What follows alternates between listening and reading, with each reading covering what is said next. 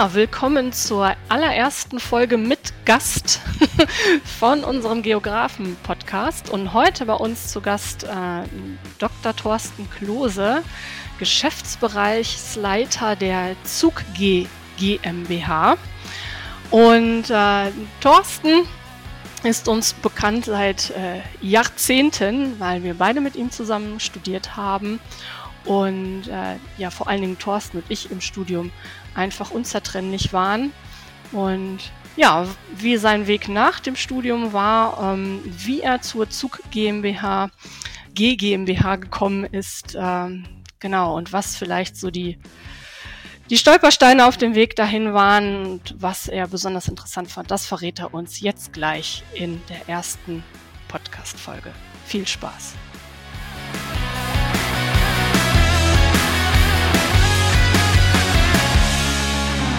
Ja, hallo, herzlich willkommen, liebe Zuhörer. Zum Auftakt unseres Geografen-Podcasts freuen Michael und ich mich ganz besonders, unseren ehemaligen Kommilitonen und guten Freund Dr. Thorsten Klose begrüßen zu dürfen.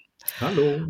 Hallo Thorsten. Ähm, ja, Michael und Thorsten haben im Studium ein paar ja, Kurse und Exkursionen zusammen erlebt. Mhm. Aber Thorsten und mich gab es im Studium tatsächlich nur im Doppelpack. und das hat sogar im Anschluss äh, zu unserem gemeinsamen Bildungsprojekt in Sri Lanka geführt mit der anschließenden Teamdissertation. Also, lieber Thorsten, nochmal herzlich willkommen und danke für deine Zeit. Ähm, stell dich doch bitte selbst nochmal kurz vor und erzähle uns und den Zuhörern, was du aktuell beruflich machst.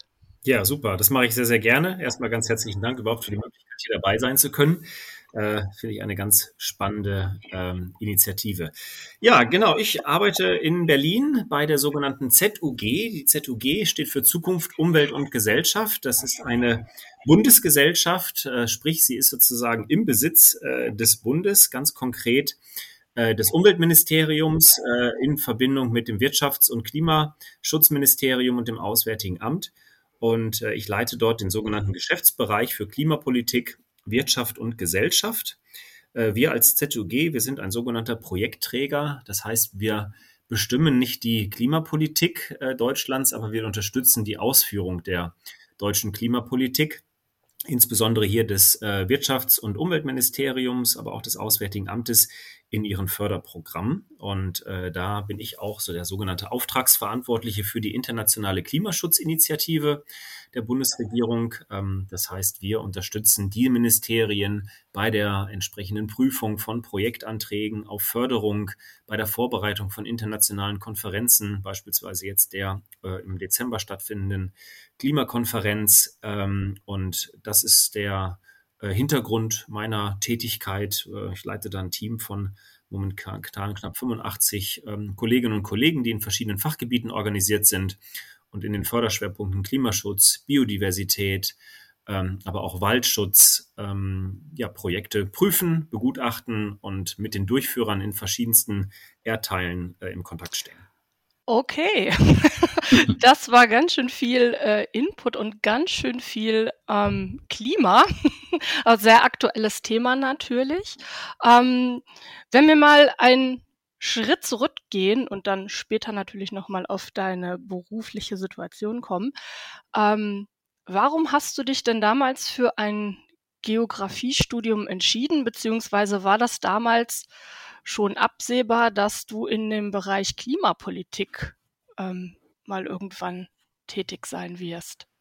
Äh, nee, das ist im Bereich Klimapolitik. Es war, glaube ich, damals in der Art noch nicht absehbar. Ähm, ich hatte aber also tatsächlich in der, äh, im Gymnasium dann in der Abiturzeit äh, Erdkunde-Leistungskurs. Also da gab es dann schon offensichtlich eine Tendenz in Richtung Geografie. Der Erdkunde-Leistungskurs hat mir einfach wahnsinnig viel Spaß gemacht. Das war also daher einer der Faktoren zu sagen, na ja, nach der Schule macht es doch Sinn, irgendwie dann Geografie auch zu studieren, wenn der Leistungskurs doch schon so viel Spaß gemacht hat. Ich bin dann damals nach dem Abitur äh, zum äh, Zivildienst ähm, an die Nordsee gegangen, auf Wangerooge in eine Umweltbildungseinrichtung. Und da ging es eigentlich auch darum, Schulklassen oder Besuchergruppen äh, das ja, Ökosystem Wattenmeer zu erklären und den Nationalpark Und das äh, führte dann dazu, dass es dann noch mehr in die Richtung ging. Ja, Geografie ist durchaus was, was passen könnte. Ähm, und bin dann damals noch ganz profan in ein Berufs, äh, Berufsinformationszentrum im Arbeitsamt gegangen und habe mich tatsächlich informiert, was denn man in dem Bereich machen kann und landete dann bei äh, einem Informationsblättchen zum Thema Geografiestudium. Äh, und das führte dann dazu, dass ich mich da tatsächlich eingeschrieben habe. Okay. Wieso ist dann die, die Wahl dann auf Bochum gefallen? Äh, das war tatsächlich die ZVS. Ich wollte nicht nach Bochum, äh, obwohl ich irgendwie aus Nordrhein-Westfalen komme. Aber die zentrale Vergabestelle für Studienplätze hat mich in äh, Nordrhein-Westfalen damals dann nach Bochum äh, gebracht. Rückwirkend äh, bin ich, äh, oder rückblickend bin ich wahnsinnig dankbar dafür. Ähm, aber ähm, in Nordrhein-Westfalen war damals tatsächlich der Geografie-Studiengang dann auf Diplom, war das ja damals noch, ähm, ZVS-vergabepflichtig. Und dann war es so, dass man sich in Nordrhein-Westfalen äh, für äh, den Studiengang halt bei der ZVS bewerben musste. Außerhalb von Nordrhein-Westfalen musste man sich dann direkt an den Universitäten äh, bewerben.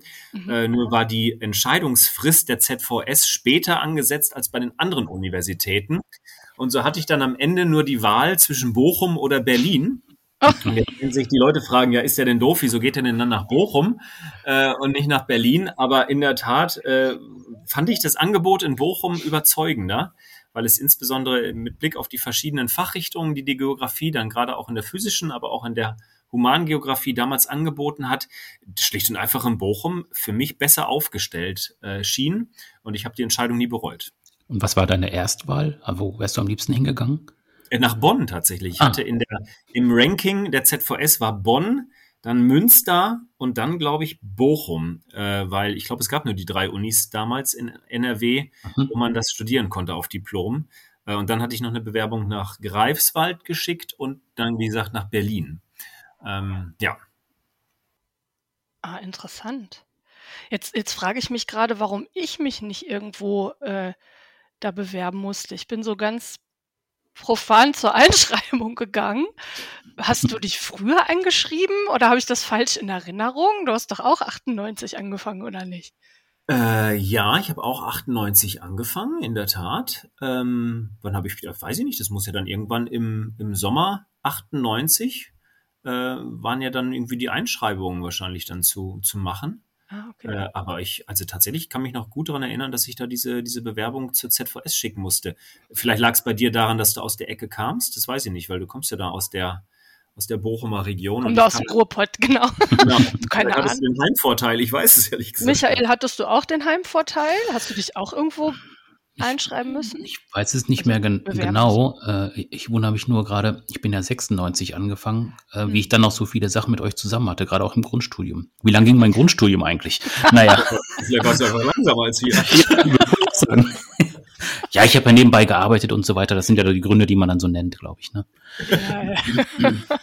Thorsten, welche, welche Fächerkombination hattest du denn auf Diplom? Ähm, war es ja damals äh, möglich, verschiedene Fächerkombinationen als, ähm, als Nebenfach dazu zu wählen. Für was hattest du dich entschieden?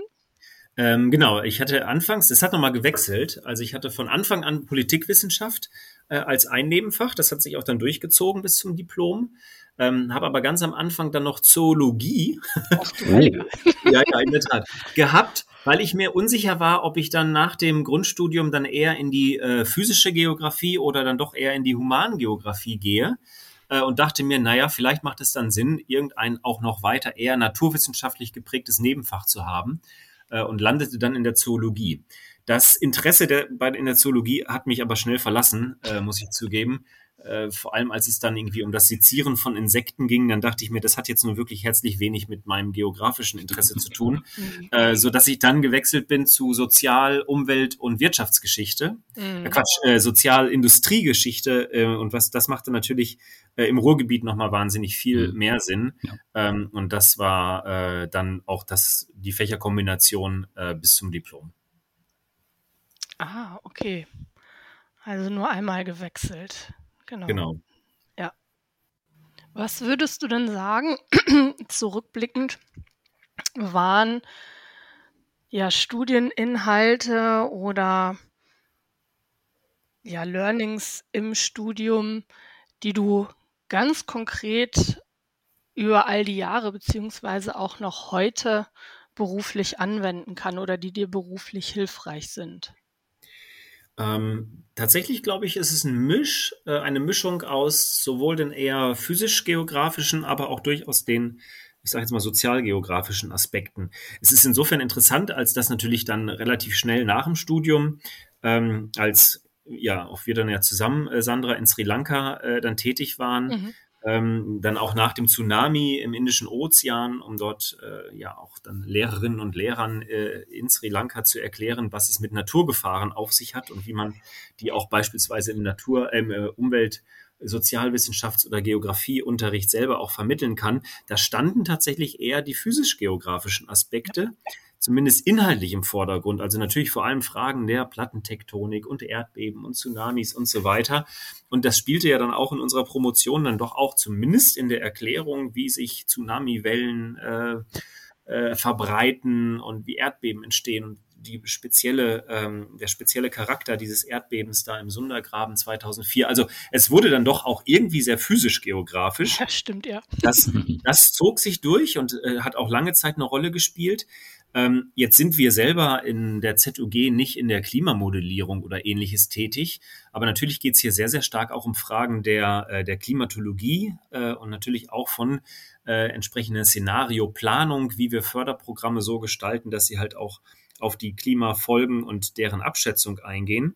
Also das spielt auch noch eine Rolle. Also insofern die physisch-geografischen Aspekte Umgang mit Naturgefahren, Klimatologie ziehen sich durchaus durch. Mhm. Aber es ist mindestens genauso wichtig, ehrlich gesagt auch schon durchaus im Kontext damals in Sri Lanka, aber auch heute, äh, die grundsätzliche Frage der, wie soll man das sagen, also die, wie entstehen die Konflikte äh, zwischen Natur und Mensch, also Ressourcenmanagement, äh, natürlich Klimaschutzpolitik, aber diese, diese Interaktion oder diese, diese Schnittstelle, die das Geografiestudium für mich ja auch irgendwie ausmacht, zwischen ähm, ja, Mensch- und Umweltsystemen und äh, diese, diese Interdisziplinarität, das ist, glaube ich, so das, was sich auch bis heute durchzieht ähm, und in der, in der Arbeit für mich auch eine große Rolle spielt.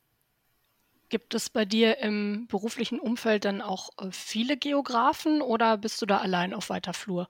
Nee, es gibt bei uns in der ZOG gibt es, äh, gibt es sehr, sehr viele Geografen. Mhm ähm, die, also einerseits, wir haben sehr, sehr viele Geografen, wir haben aber natürlich sehr viele Naturwissenschaftler. Es gibt tatsächlich äh, Geoökologen, die da äh, bei uns natürlich auch arbeiten. Es gibt aber natürlich auch genauso gut Sozial- oder Politikwissenschaftler. Mhm.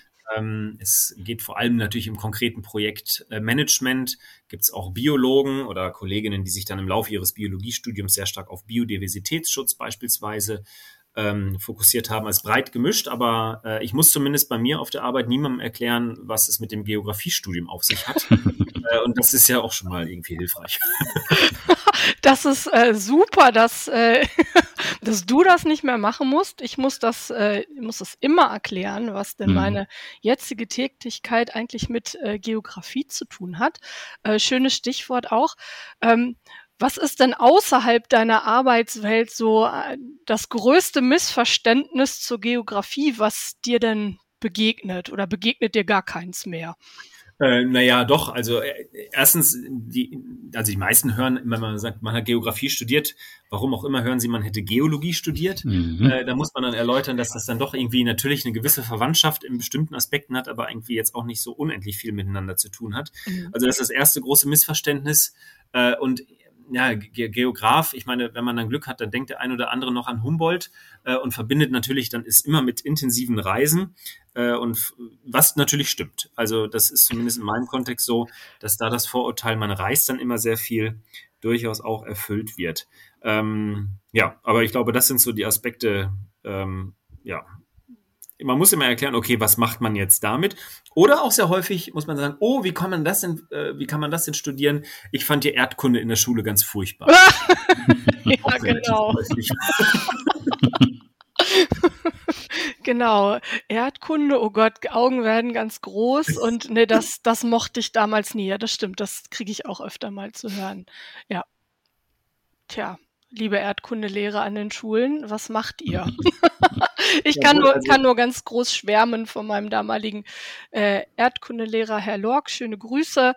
Genau, der, ähm, ja, genau wie es bei dir der Fall war, war es bei mir auch so, dass ich hatte in, in der Schule ähm, Geografie-Leistungskurs und war davon äh, relativ schnell sehr, sehr angetan. Und da war recht schnell klar, dass es da auch äh, beruflich weitergehen soll, wobei ich mir natürlich auch einen kleinen Umweg über eine abgebrochene Ausbildung geleistet habe. Aber letztendlich hat es ja dann auch zum Geografiestudium geführt. Ja. Also man darf den Geografie oder den Erdkundelehrer an der Schule tatsächlich nicht unterschätzen in der Prägung des äh, Lebenswegs. Also das war, also wenn wir dann schon grüßen, dann grüße ich Herrn Harms vom Hans-Ehrenberg-Gymnasium in Bielefeld. Äh, der war nämlich dann mein Erdkundelehrer damals. Wir hatten das große Glück, dass es an unserer Schule seit, ich glaube, mehreren Jahren äh, schon keinen Erdkunde-Leistungskurs mehr gegeben hatte. Wir waren ohnehin eine kleine Stufe. Äh, und deswegen waren wir ein relativ kleiner Kurs. Ich glaube, wir waren nur zwölf Leute im Erdkunde-Leistungskurs, mhm. oh. Ähm, was aber natürlich für eine schon auch super Dynamik äh, in mhm. den Kurs geführt hat.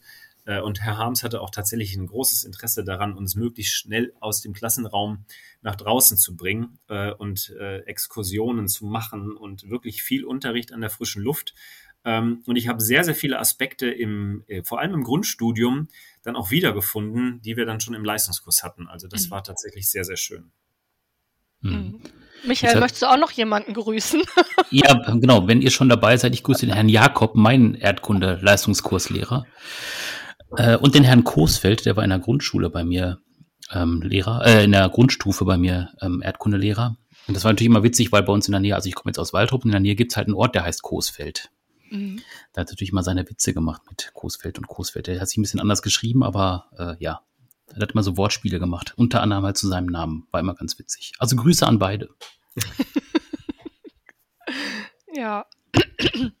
Thorsten, habt ihr bei euch ähm, auf der Arbeit denn auch äh, Praktikanten, die mal reinschnuppern und auch äh, Geografie-Studierende, die, ähm, die bei euch mal schauen, wie es so läuft? Also Praktikanten haben wir tatsächlich weniger, aber mhm. sehr viele studentische Hilfskräfte. Mhm.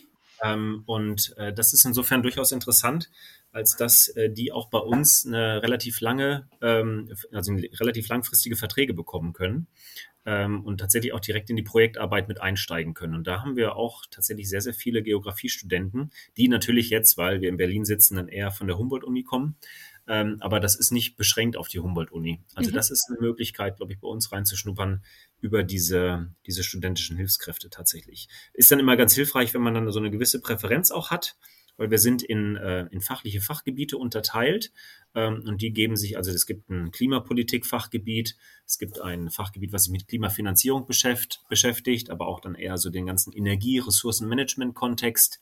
Die Biodiversität spielt eine große Rolle, Waldschutz und Moorbodenschutz mhm. spielt eine große Rolle und auch Anpassung an den Klimawandel. Also das sind so die, die Kontexte, wo wir studentische Hilfskräfte eigentlich auch regelmäßig suchen. Mhm. Ja, also an dieser Stelle auch äh, gerne der Aufruf, sich mal sich äh, zu bewerben. genau. Eine, eine Möglichkeit, genau. Ja, ich kann mich, äh, kann mich auch noch dran erinnern, im, im Studium selbst mussten wir ja damals auch äh, Praktika absolvieren und äh, das war, das war gar nicht so leicht, ähm, da was zu finden, beziehungsweise damals dann auch äh, zu erklären, warum man denn dieses Praktikum gerne mit einem Geografie-Hintergrund äh, machen wollte, sofern ich mich richtig erinnere. Wo, wo hast du deine Praktika gemacht damals? Ja, das war tatsächlich so ein bisschen diffus, weil ich war auch noch ein bisschen auf der Suche. Ich habe ein Praktikum gemacht in einem, ähm, was war denn das? Das war ein, ein, ein Büro in Dortmund. Das hat im, ja, das ging, da ging es vor allem um Raumplanung und auch um auch Nutzflächenplanung, ich glaube von, ich glaube, ging es um die Beplanung von Einkaufsflächen. Die haben ähm, die Stadtverwaltung im Ruhrgebiet unterstützt, aber auch, nee, auch außerhalb des Ruhrgebiets, wenn es um beispielsweise Planung von Einkaufszentren und Verkaufsflächenberechnungen ging. Und da sind wir dann im Rahmen von Praktika ähm, und auch dann später dann dort äh, war ich tatsächlich auch studentische Hilfskraft in diesem äh, Planungsbüro. Mhm ähm, durch die Innenstädte der Republik gefahren und haben die Geschossflächen und die Quadratmeterzahl der verschiedenen Einzelhandelsgruppen irgendwie aufgeschrieben, versucht zu kartieren und daraus dann Berechnungen abgeleitet, ob man dort dann jetzt noch irgendwie Einkaufszentren und wenn ja, welche und in welcher Größe planen kann. Ich muss zugeben, Ich fand das nicht so spannend. ähm, äh, dann ging es aber dann durchaus weiter. Ich habe äh, dann noch in einem Kreisverband von äh, Bündnis 90 den Grünen in Bochum ähm, auch noch ein Praktikum gemacht. Ähm, und das war schon deutlich interessanter. Da ging es dann vor allem um Entwicklungspolitik und eher um Fragen der eine Weltpolitik, äh, wie es damals dann auch noch dann hieß. Und da hatte es dann auch eher diesen internationalen Aspekt. Es war dann doch irgendwie, das ist das, was mich dann auch sehr, sehr gereizt hat, gerade auch damit Blick auf dann auch eher entwicklungspolitische Fragestellungen. Das fand ich tatsächlich ganz, ganz spannend. Und dann habe ich ähm, später dann äh, als studentische Hilfskraft im Lehrstuhl für ähm, dann die Wirtschafts- und Industriegeschichte äh, am Lehrstuhl, wo ich dann äh, das Nebenfach hatte. Mhm. Äh, da war ich dann studentische Hilfskraft dann auch über mehrere Jahre und bin dann da auch dann ja sehr lange geblieben. Ja, stimmt, ich erinnere mich. Ja. Michael, wo, wo waren deine Praktika angesiedelt? Ähm, ich habe das ähm, bei der Stadtverwaltung hier gemacht, in Waldrop, also beim, bei der Wirtschaftsförderung habe ich ein Praktikum gemacht und dann habe ich später ähm, bei der WAZ tatsächlich ein Praktikum gemacht, weil ich ja als Nebenfächer äh, Film- und Fernsehwissenschaften hatte und dann da eben in der Medienredaktion gearbeitet habe. Also schon auch dann bezogen auf das Nebenfach. Ja. Ach, interessant. Genau, der, der Vollständigkeit halber möchte ich erwähnen, ja. dass ich ein Praktikum gemacht habe, damals in, in einem, bei einem kleinen äh, Verein in in Wattenscheid tatsächlich, also hier Bochum-Wattenscheid, ähm, die organisieren, ich glaube, sie gibt es auch heute noch, die organisieren äh, Reisen äh, für Familien. Also eher so Campingreisen, sondern Reisen in die, in Natur, also sehr naturverbunden. Da war ich quasi im Büro mit tätig und habe mir mal so diese ganze äh, Büroarbeit und ja, Erstellung von, von, von solchen Reisen angeguckt und war dann tatsächlich auch mit in der Toskana in Italien vor Ort und habe mich dann um das Kinderprogramm gekümmert. Ja.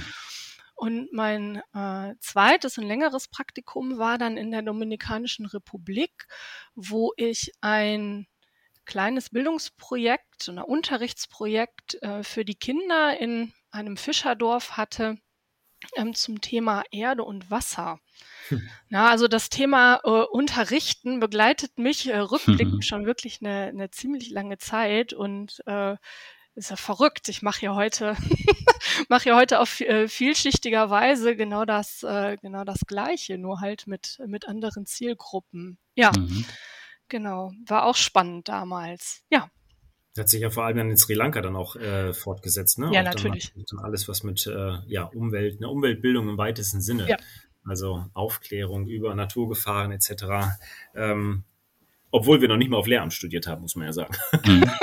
ja, richtig. Das war so unsere gemeinsame Schnittstelle dann irgendwo. Und ja. ich äh, äh, kann mich ja auch noch dran entsinnen, dass äh, du warst ja schon auch vorher in Sri Lanka gewesen im Austauschprogramm. Und da ist ja die Idee für das Projekt entstanden. Und äh, hast mich ja angerufen und gefragt, ob ich ähm, nicht als äh, Geografen mit einsteigen möchte in die Weiterentwicklung des Projektes und natürlich auch auf der äh, Idee gefußt, dass ich sowas natürlich schon auch mal gemacht habe. Ne? Also so ganz fern war das damals genau, nicht. Genau. Ja. genau. Ja. Ja, so kam eins zum anderen.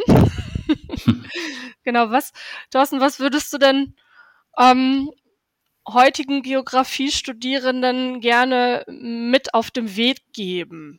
Also wir, wir wissen ja, das Studium hat sich geändert. Es gibt keinen Diplomstudiengang mehr, Bachelor, Master. Das ist alles auch so ein bisschen, ja, bisschen anders strukturiert. Ähm, aber was wäre so dein, dein Tipp an den Geografiestudenten oder Interessenten hm. von heute?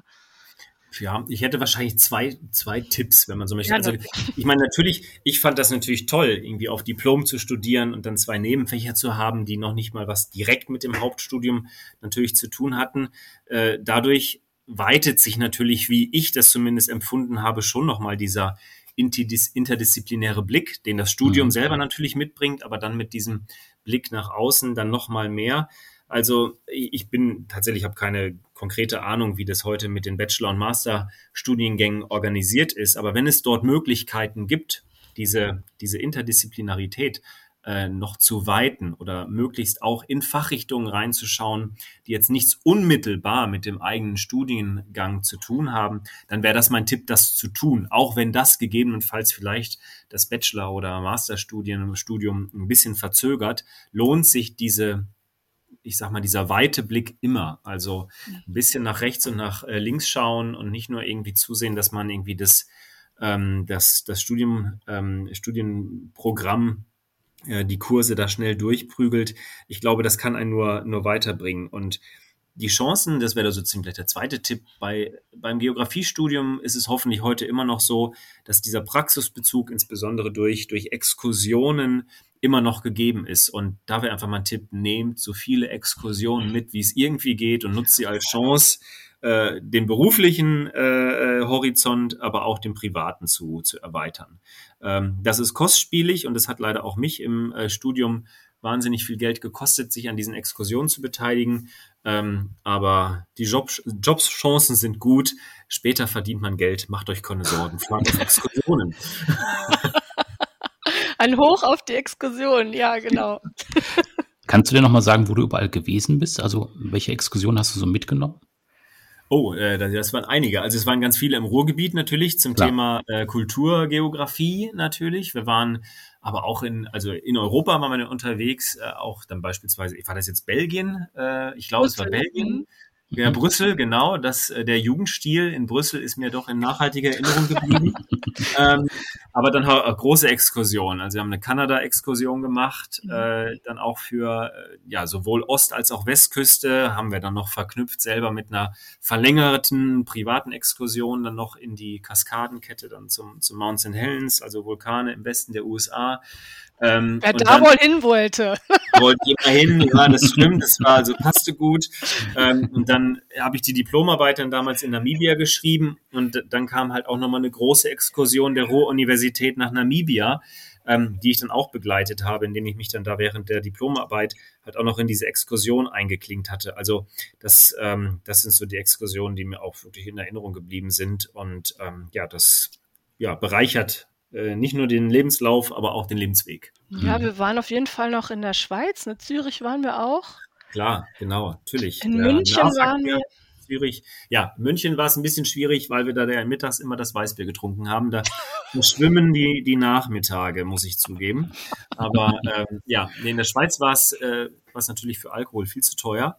Insofern ist mir der öffentliche Nahverkehr und deren Planung in Zürich noch in nachhaltiger Erinnerung. Das stimmt, ja, genau. Ja. Du hattest ja vorhin auch gesagt, du bist ähm, der ZVS dankbar, dass es nach Bochum gegangen ist für dich. Ähm, kannst du da noch mal ein bisschen was zu sagen? Also was äh, so im Nachhinein hat dich äh, überzeugt von der Ruhr-Uni oder was hast du auch geschätzt an der Ruhr-Uni? Hm.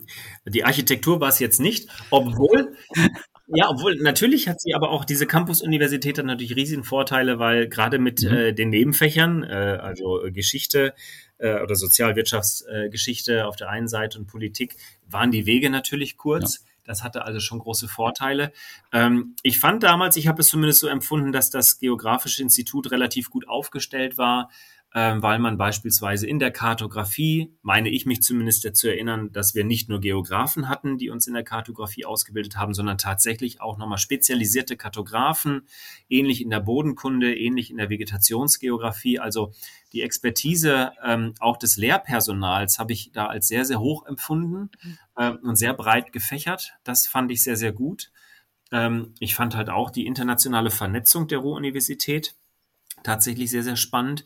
Auch aber gleichzeitig die, ja, die Verankerung in den, in den eigenen Raum. Also dieser Fokus dann auch sowohl im Geografiestudium auf die Bergbaugeschichte und die damit verknüpfte Kulturgeografie, also eine Region, die ich vorher auch so gar nicht gut kannte, äh, habe ich dann da wirklich auch durch das Studium äh, sehr schätzen gelernt. Ähm, und ich mag einfach auch den Menschenschlag der, der Menschen im Ruhrgebiet, muss man sagen. Ähm, und da sind Freundschaften entstanden, die, die halten jetzt seit äh, seit über 20 Jahren. Und das ist einfach, ähm, ja, das war natürlich prägend. Also daher, ich glaube, das Lehrangebot war überzeugend ähm, und aber tatsächlich einfach die, die Verknüpfung zur Region dann selbst. Ja, das stimmt. Ich habe auch mein, meine eigene Heimatstadt. Ich komme ja aus dem Ruhrgebiet und aus Europas ehemals größter Bergbaustadt aus Herten. habe ich durch das Studium auch noch mal mit anderen äh, Augen gesehen und kennengelernt, weil ich es mir dann auch nicht hab nehmen lassen, zum Beispiel meine erste äh, Hausarbeit über die Ent Stadtentwicklung von Herten hm. zu schreiben. Ja, genau. Ja, Wir und haben Routen, Routen, ausgearbeitet durch das, das weiß ich ja noch. Michael, ja. da warst du auch dabei. Die Routen der Industriekultur durch das Ruhrgebiet und dann ähm, kam, waren das dann die, waren das dann die Schweizer, die zu Besuch kamen? Ja. Oder wen, ja, das waren mhm. die Schweizer dann, ne, die wir dann da durchs Ruhrgebiet ge, geführt haben anhand unserer äh, Industriekulturrouten. Ich meine, das ist doch toll. Also die, so viele Regionen gibt es nicht, die dann so viel zu bieten haben, glaube ich. Ja, Learning by Doing ne, war ein ganz großes Thema. Mhm. ständig ja. gefordert, ständig draußen, ständig irgendetwas äh, präsentieren.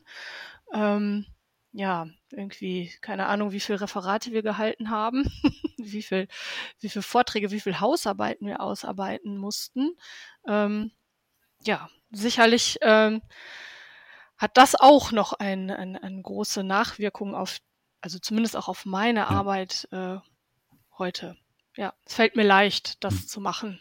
Ja, das, also Dinge zu präsentieren äh, und irgendwie auch dann Leute zu begeistern über die Inhalte, das, das finde ich war auch Teil des Studiums. Und witzigerweise erinnere ich mich vor allem, wenn ich an äh, Vorträge oder Präsentationen denke, weniger an Präsentationen in irgendwelchen Seminarräumen der Uni, sondern eher immer irgendwo draußen mit einer Karte in der Hand, geht eine Gruppe um diese Karte äh, und äh, also das sind so die, die Bilder, die mir dann eher hochkommen. Also weniger jetzt irgendwie in einem Seminarraum, sondern es war dann doch irgendwie sehr viel an der frischen Luft. Mhm. Ja, stimmt. Ne? Bei Wind und Wetter und mhm. äh, einer musste immer halten und genau. oder mithalten, egal beim Dozenten oder ob man selber was äh, referiert. Stimmt. Ja, da kommen jetzt auch diverse, äh, diverse Bilder bei hoch. Mhm. Ja, genau. Ja, wunderbar. Gibt es, gibt es irgendetwas, Thorsten, was du, was du den Hörern noch mitgeben möchtest, was wir jetzt vielleicht nicht erwähnt haben? Ich überlege gerade, also der, der Geografiestudent oder die Geografiestudentin, die äh, wissen ja hoffentlich, warum sie das studiert haben und fühlen sich jetzt durch den Podcast hier bestärkt ähm, den Weg weiterzugehen, das Studium irgendwie gut abzuschließen. Äh, ich weiß nicht, vielleicht hört das ja auch der ein oder andere oder die ein oder andere, die noch äh, überlegen, ja, soll ich jetzt Geografie studieren oder nicht? Äh, und was, was passt da? Also da, da habe ich mir überlegt, dass irgendwie also wenn da jemand draußen ist und der das sich jetzt anhört und der Erdkunde natürlich in der Schule schon ganz toll fand, aber dann auch vielleicht ein Interesse hat an, ich weiß nicht, Sozialkunde oder vielleicht auch Politik, Chemie, Biologie, aber in nichts so richtig tief einsteigen möchte und sich eher für die wie soll man sagen, für die Verknüpfung dieser Fächer untereinander irgendwie im wahren Leben vor allem interessiert, ähm, ohne jetzt ein Fachidiot werden zu wollen, aber eher so die systemischen Beziehungen zueinander verstehen möchte, ich glaube, der ist im Geografiestudium genau richtig aufgehoben. Also vielleicht das noch, falls die Entscheidung noch fallen soll, Geografie ja oder nein. Wenn das die Interessen sind, äh, dann passt das, glaube ich, recht gut. Auch wie wunderbar. Ich finde, das ist ja. ein schönes Schlusswort. Sehr schön. Mhm. Genau. Ja, Thorsten, ganz, ganz lieben Dank nochmal für deine Zeit. Sehr gerne. Und, genau. Und dann, ja, mach's gut und äh, bis demnächst mal wieder in Berlin oder in genau. Bochum. Genau. genau. Bis bald. bis bald. Mach's gut. Tschüss. Tschüss. Tschüss.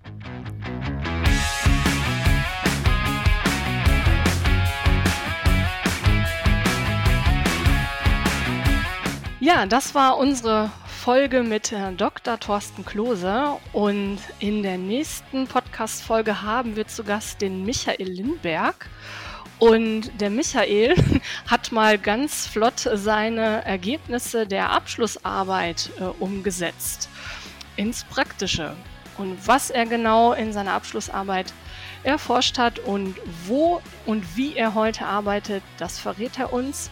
Und genau, wenn ihr das nicht verpassen wollt, dann abonniert doch gleich fix noch den Podcast und dann hören wir uns in der nächsten Folge mit Michael Lindenberg wieder. Bis dahin, alles Gute!